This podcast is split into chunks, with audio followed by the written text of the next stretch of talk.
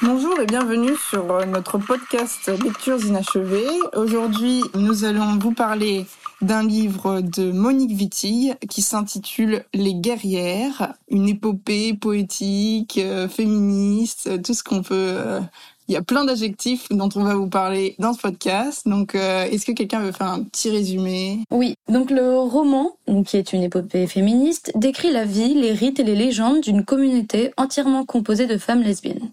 Elle rejette les images de la femme afin de sortir de l'aliénation. Bah, on peut commencer un peu par dire ce qu'on en a pensé. Oui.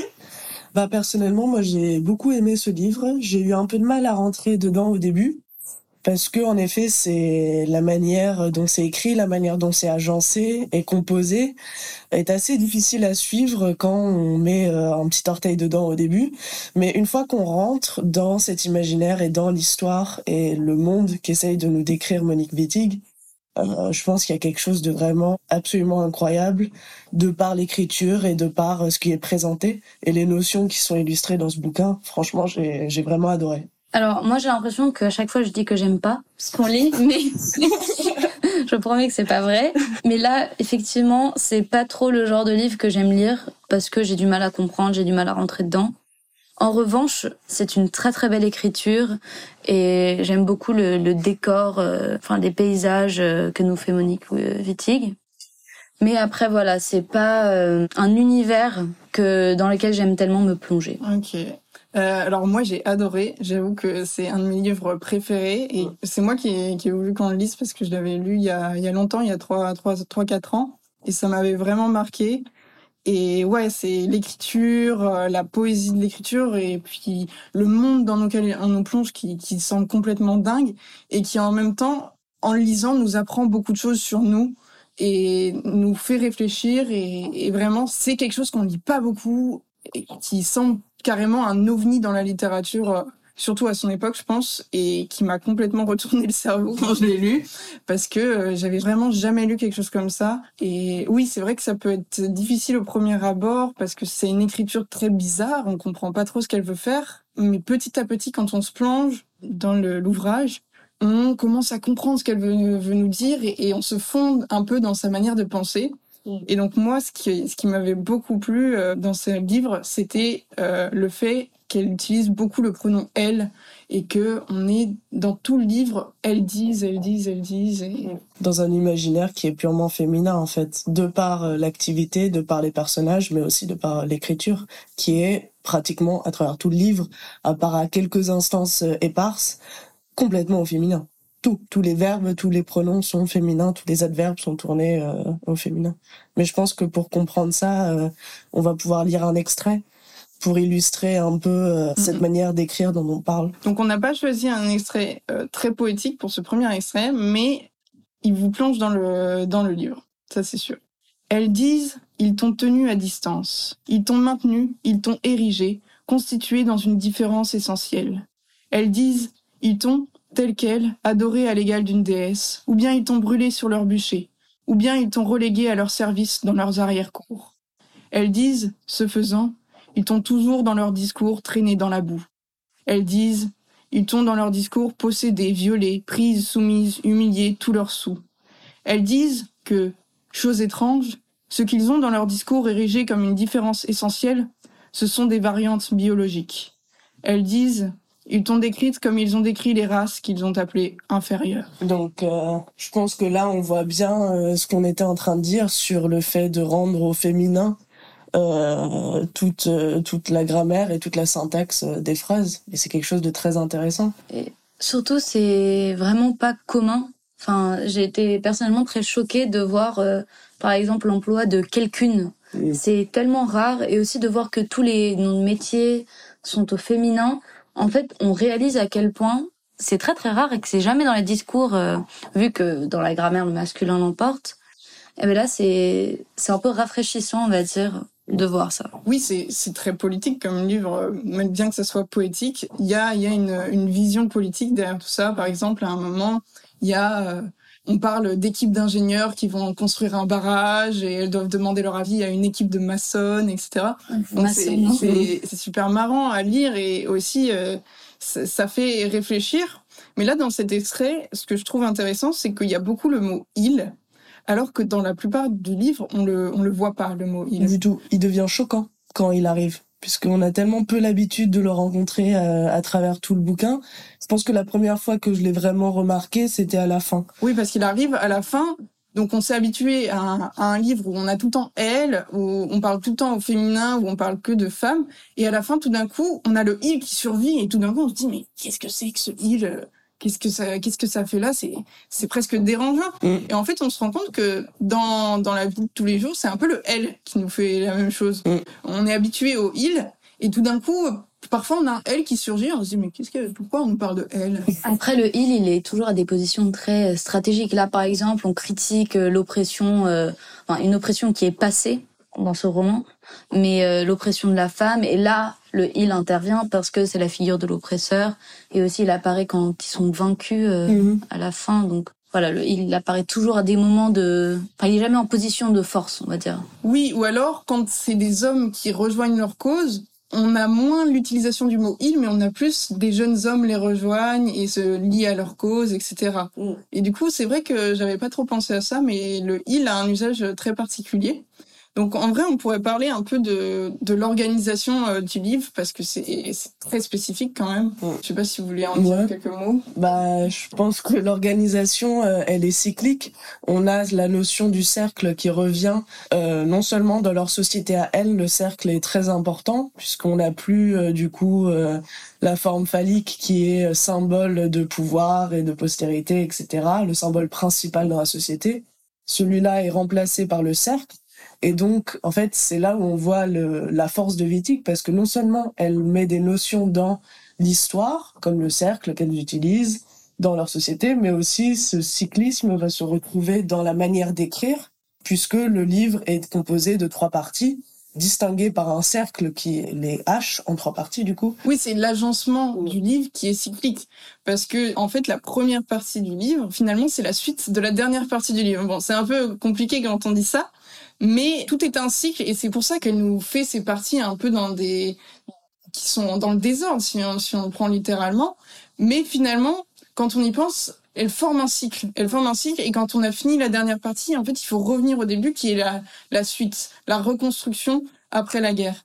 Et donc, ce qui veut dire que on est un peu dans un livre qui n'est ni au passé, ni au présent, ni au futur, parce qu'on est perdu dans le temps. Mm. Puisque au début, en fait, on nous parle du futur parce que à la fin elle gagne disons la guerre contre le patriarcat et on se rend compte que ce qu'on a lu au début la première partie c'est la reconstruction après la guerre. Et ce qu'on a lu dans la deuxième partie c'est quand tout ce qui s'est passé dans cette société ancienne patriarcale semble extrêmement loin dans le passé. Mm. Après, j'adore ce qu'elle a réussi à faire. Elle a réussi à mêler un projet politique avec son écriture. C'est-à-dire que on retrouve un peu la thématique de la déconstruction qui est très présente et elle a réussi à déconstruire la grammaire mm. et aussi euh, l'ordre très linéaire euh, et téléologique euh, de l'écriture occidentale parce que en, effet le ce style d'écriture euh, très linéaire et chronologique c'est très occidental parce que les la littérature arabe est cyclique aussi. Mais donc c'est très intéressant. On est vraiment dans un monde déconstruit qui n'a aucun rapport avec euh, tout ce qu'on pourrait retrouver dans la littérature occidentale euh, et en même temps, on associe tout ça à une écriture souvent euh, assez mauvaise, l'écriture politique, l'écriture un peu euh, de la pensée euh, n'est pas n'est pas belle, etc. Sauf que elle, elle rend ça très beau. On, on est plongé dans, dans un monde de poésie, dans un monde dans, à l'imaginaire incroyable. On a des images colorées qui nous viennent de partout. C'est c'est quand même quelque chose, quoi. C'est un peu euh, toute une construction, mais qui, qui vient de nulle part. On se dit, mais il y a ça dans la littérature. Mm, je suis d'accord que euh, normalement les écrits politiques sont assez utilitaristes puisque on essaye de mettre en avant une certaine idée et on essaye de le faire crûment. Alors qu'ici, par exemple, euh, on a euh, beaucoup de poésie qui est au service en fait du projet politique qui est de reconstruire ou en tout cas d'imaginer une reconstruction de la société où euh, le patriarcat n'existerait plus. Et donc à travers ce projet politique, on a tellement d'idées qui sont mises en avant par Wittig. On a beaucoup d'éducation sexuelle qui est inclus dans l'écriture et tout ça, en effet, comme vous dites, à travers une écriture très très poétique. Du coup, on a l'impression de vagabonder à travers un monde très beau, très esthétique, un peu mystique avec des sortes de rituels. Un peu épique en fait. Et tout ça, euh, en arrière-plan en fait de cette belle écriture, on a quand même des idées politiques très radicales. Oui, il y a des chants. Moi, je me, à chaque fois qu'il y avait les chants qui arrivaient, je me disais mais comment est-ce que ça chante? Mhm. C'est ah quoi la métrique? C'est quoi la poésie, etc mais en même temps, on, on a des, des, idées, par exemple les féminaires qui arrivent comme ça et euh, qui nous mettent dans une manière un peu de reconstruire le monde. Mm. Donc, euh, je sais pas si vous voulez lire un petit peu sur les féminaires. Euh. Mm. Alors, on voit qu'elles ont entre les mains des petits livres dont elles disent que ce sont des féminaires. Il s'agit de nombreux exemplaires du même modèle, ou bien il en existe de plusieurs sortes. Quelqu'une a écrit sur l'un d'eux un exergue qu'elle se répète à l'oreille et qui les fait rire à gorge déployée. Quand il est feuilleté, le féminaire présente de nombreuses pages blanches, sur lesquelles elles écrivent de temps à autre. Pour l'essentiel, il comprend des pages avec des mots imprimés en caractères majuscules, dont le nombre est variable. Donc on, on voit petit à petit ces féminaires se transformer.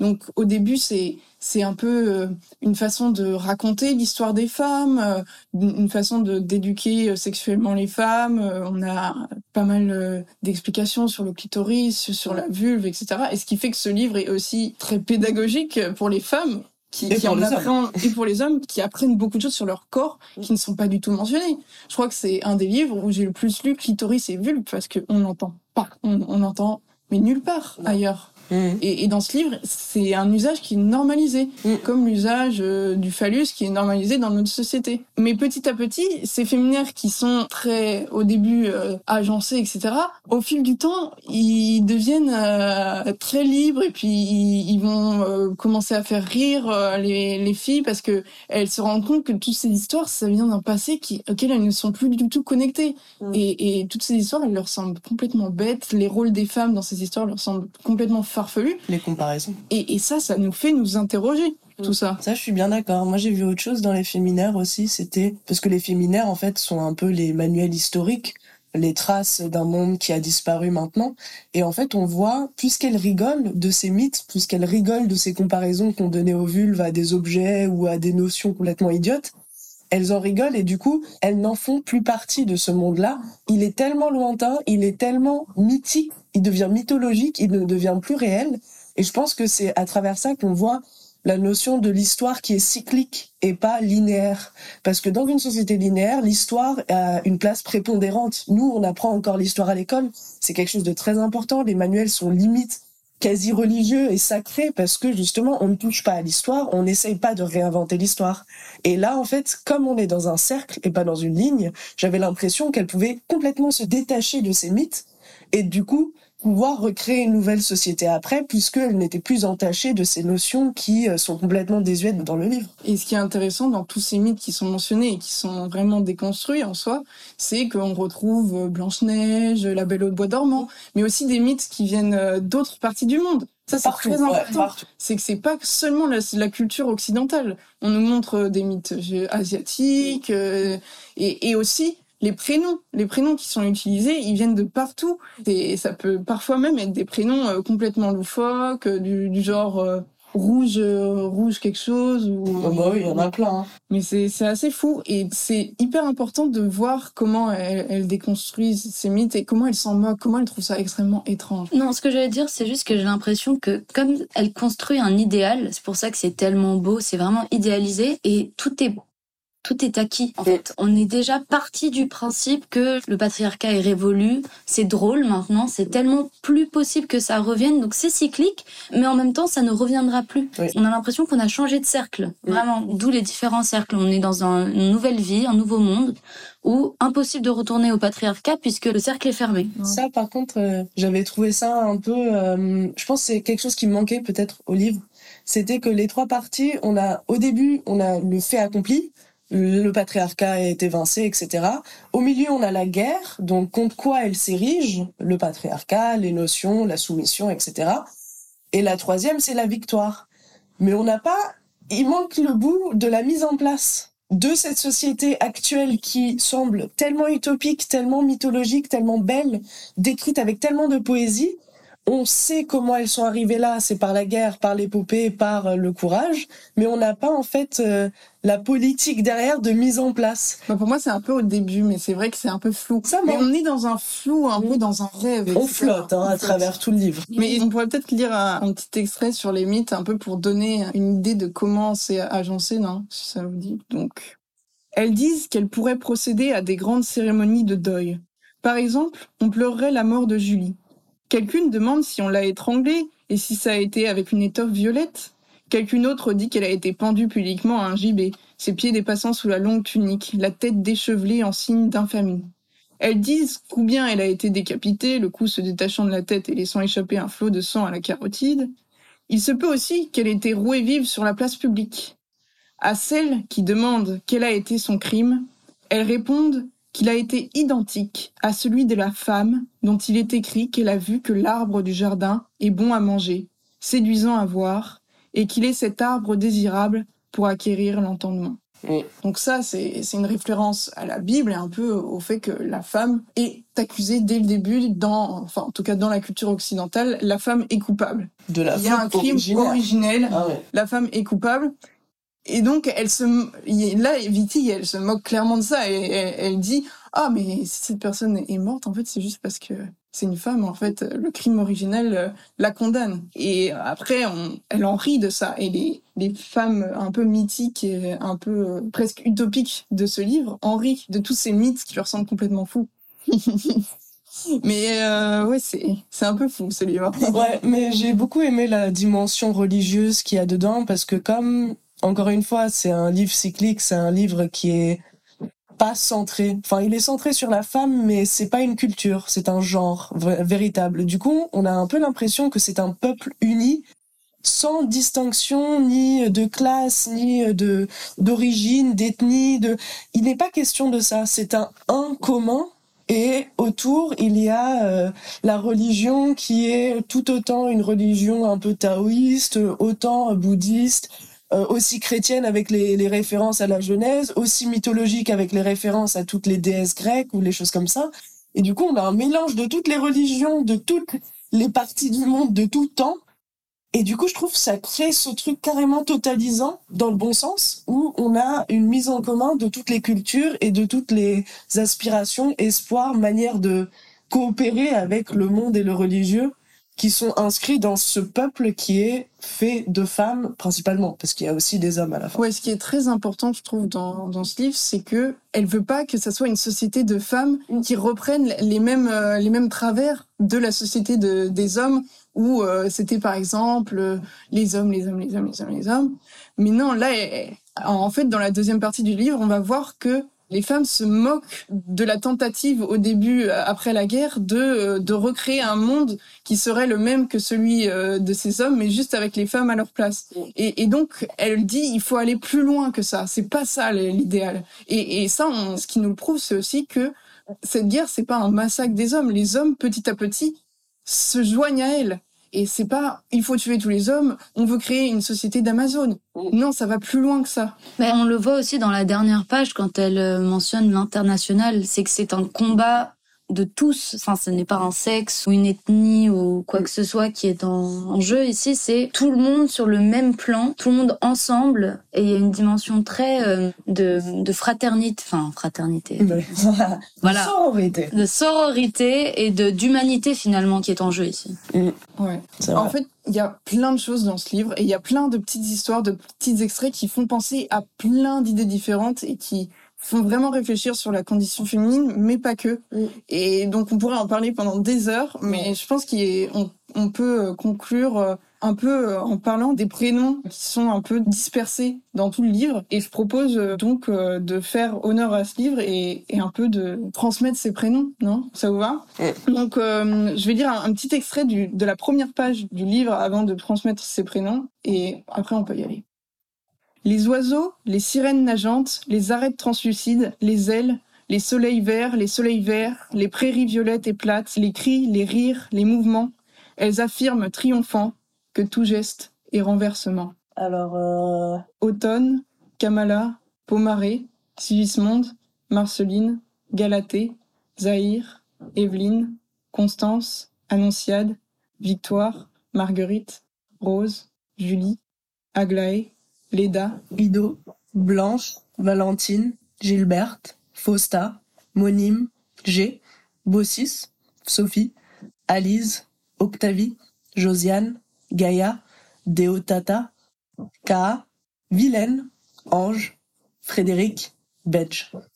Aubierge, Clarisse, Phèdre, Eudoxie, Olive, Yo, Modeste, Plaisance, Iji, Louise, Coralie, Anémone, Tabitha, Thelma, Ingrid, Prascovie, Nathalie, Pompéa, Aliénor. Et voilà, on conclut sur Aliénor. Et euh, bah, merci de nous avoir écoutés et de nous suivre. Retrouvez-nous sur Instagram, colloque culturel avec un tiré du bas au milieu. On vous accompagne toute la semaine dans votre lecture. Bonne lecture